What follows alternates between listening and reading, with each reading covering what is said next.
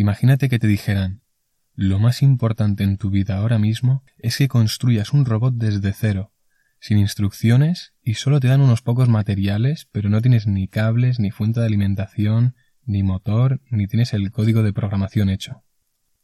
Si tuvieras que ponerte a construir el robot por tu cuenta, pues igual a prueba y error conseguirás hacer que algo funcione, pero lo más probable es que no. Entonces, ¿qué harías? Pues obviamente estudiar, estudiar lo que ya se sabe sobre electrónica, sobre programación y un mínimo de física y mecánica, y entonces mirar cuáles son los pasos a seguir, los requerimientos mínimos que debes tener para poder empezar a hacer el robot, o incluso quizás encuentras un tutorial que puedes ir siguiendo. Es decir, miras lo que ya se sabe, lo que ya se ha descubierto en el pasado, y lo usas para hacer el robot.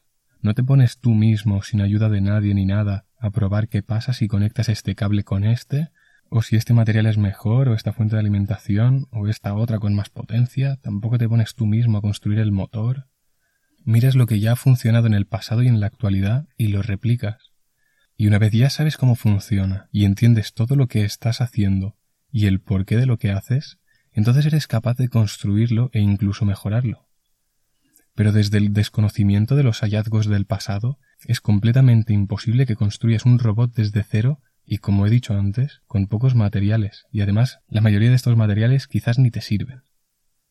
A que con este ejemplo ves claramente que no vas a ir tú solo a descubrir cómo construir un robot, sino que vas a estudiar lo que ya se sabe y se ha descubierto y lo vas a usar a tu favor? Pues ahora que ves esto claramente, dime, ¿por qué crees que tú solo, sin ayuda de nadie, ni nada, ningún libro, ni ninguna persona que ya haya pasado por allí, ni ninguna herramienta que ya se sabe que funciona, ¿por qué crees que sin todo eso vas a ser capaz de descubrir cómo vivir feliz cada día?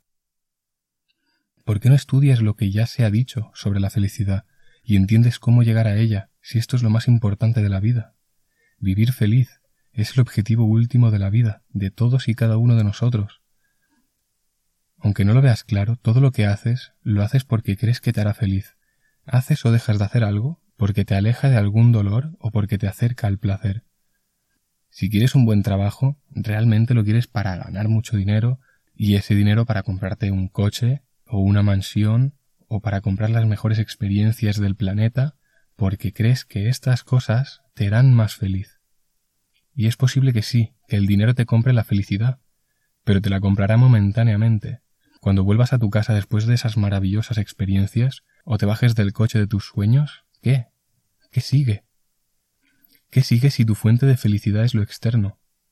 Pues por eso es importante estudiar a gente que habla sobre la felicidad, o que ha escrito sobre ella, porque si tú te tienes que poner a probar cosas y ver cuáles funcionan, ya puedes tirarte toda la vida, vas a tardar muchísimo tiempo y quizás ni lo descubres. Seguro que mucho tiempo lo vas a desperdiciar, y ya lo estás desperdiciando creyendo que X te da la felicidad. Pero ten cuidado con lo que crees que te da la felicidad, porque probablemente estés confundiendo la felicidad con placer. Mucha gente confunde sentir placer o dejar de sentirse vacío mediante la evasión con comida o drogas con la felicidad. Ese placer es un parche que te hace creer que estás bien, cuando es evidente que no. Y actualmente esto que creemos que nos da la felicidad es el dinero o una persona, la fama y estatus, conseguir metas, la evasión de tu vacío interno con drogas u otros estímulos. Pero nunca vas a poder ser feliz cada día de tu vida si tu felicidad depende de alguna de estas cosas, porque a la que te falte eso que crees que te da felicidad, entonces ya no podrás estarlo.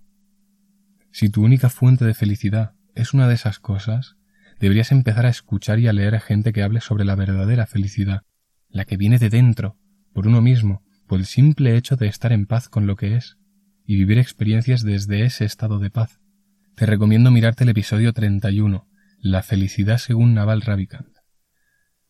Con lo cual, lee o escucha a gente que ya haya pasado por allí, que ya esté viviendo feliz, porque esa gente o esos libros te van a ahorrar sufrimiento, dudas, incertidumbre y sobre todo tiempo, que es lo más valioso que tenemos.